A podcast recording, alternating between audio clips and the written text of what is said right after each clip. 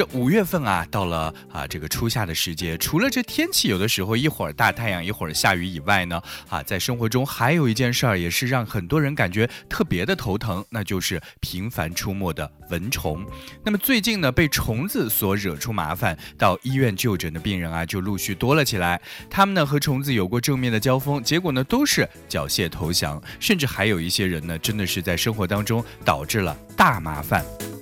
比如说，就在前几天晚上，在杭州有一位周女士啊，她就在给不到三岁的女儿晨晨洗脸，突然呢就飞来了一只虫子，停在晨晨的右脸颊上面。她呢就凭本事，凭凭这个本能啊，一撸啊，用手一伸一摸啊，就把这个虫子给拍落了。但是准备上床睡觉的时候呢，晨晨就开始哭闹了起来。周女士一看啊，这孩子的脸上竟然出现了一条长约五厘米的条状的。红印，那么周女士啊就给晨晨涂了点芦荟膏，哄他睡着了。结果第二天早上起来一看，发现他脸上这红印呢反而越来越明显了，而且啊脸颊和眼睛周围都肿了起来，所以就立刻带着他去到医院皮肤科来进行就诊。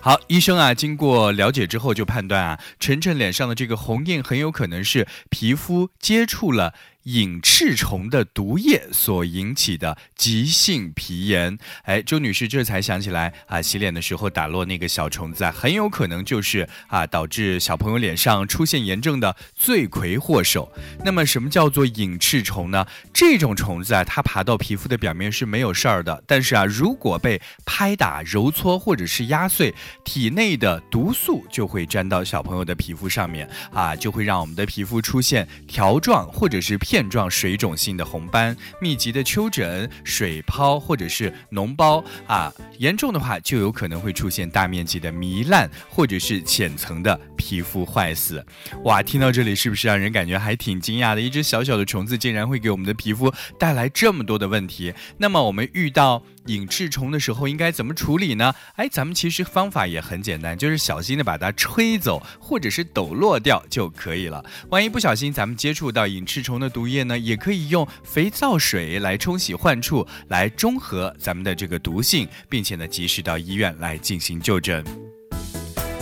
当然，我们在这里要提醒收音机前各位听友啊，现在已经慢慢进入夏天了。除了刚才我们所提到的隐翅虫以外呢，啊，现在也慢慢进入了蜱虫啊，还有蜈蚣啊、蚂蟥这样一些虫类的活跃期。所以呢，建议大家平时应该要多加注意防护，在夏天和夜晚的时候啊，要注意关好门窗，使用蚊帐和纱窗等等，避免接触蚊子啊和其他的一些虫子。那么我们到户外游玩的时候呢，也要尽量的穿好长袖长。裤喷洒驱蚊液，预防蚊虫的叮咬。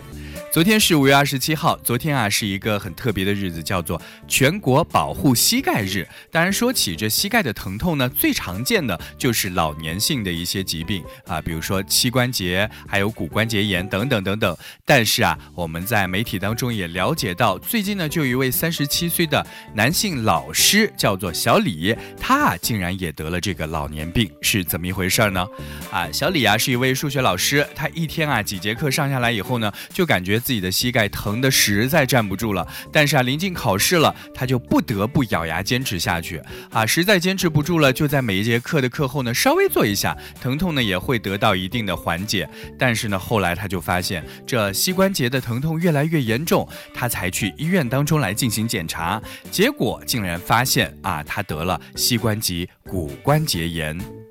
哎，为什么年纪这么轻就会得到这种老年病呢？经过仔细的问诊啊，啊，这个医生就发现，这个身高一米八六的小李呢，从小开始就是一个 O 型腿，特别是当老师这些年，由于工作原因需要长期站立，所以这 O 型腿就越来越严重，膝盖呢也越来越疼了。最初他只是爬楼的时候感觉膝盖疼，后来呢，只要是站着啊，就会感觉特别的疼。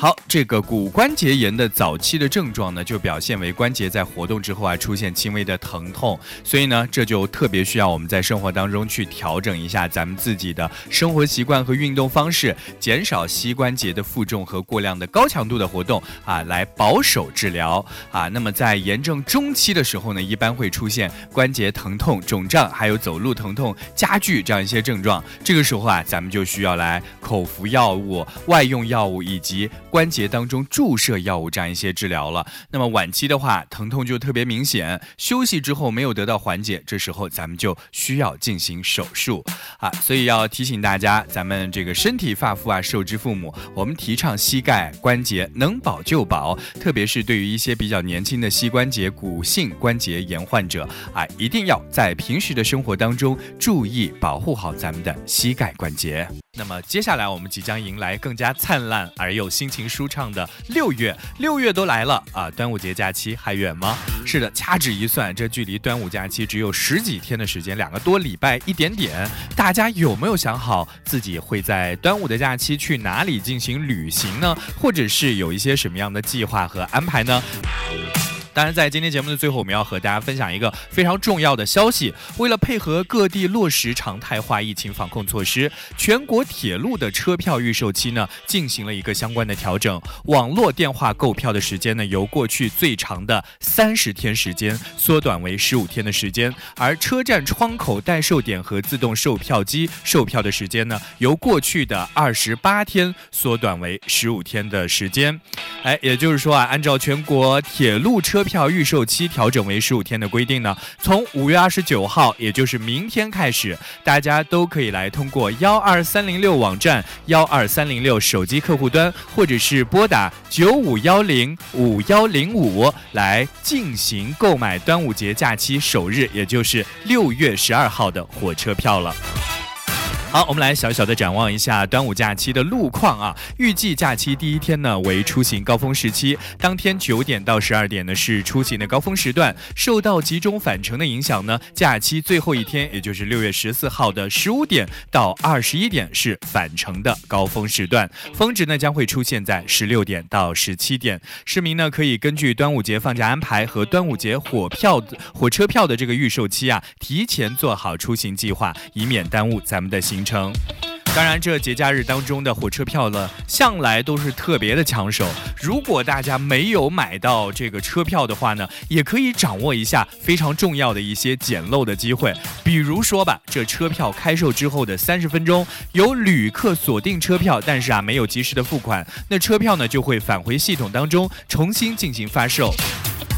而在开车前的一天到两天左右啊，也有旅客会因为自己的行程的变化啊，变更目的地来，或者是办理退票啊，所以没有抢到车票的旅客呢，可以选择在这个时间段啊来啊进行一件事儿，就是守株待兔了啊。售票系统呢也会在开车之前的一到两天呢放出部分的剩余车票，这同样呢也是捡漏的好机会。同时，我们要提醒大家一定要时刻关注幺二三零六的信息，在节假日当中啊，经常会增开很多班次的列车，为大家的出行呢来提供更多的方便。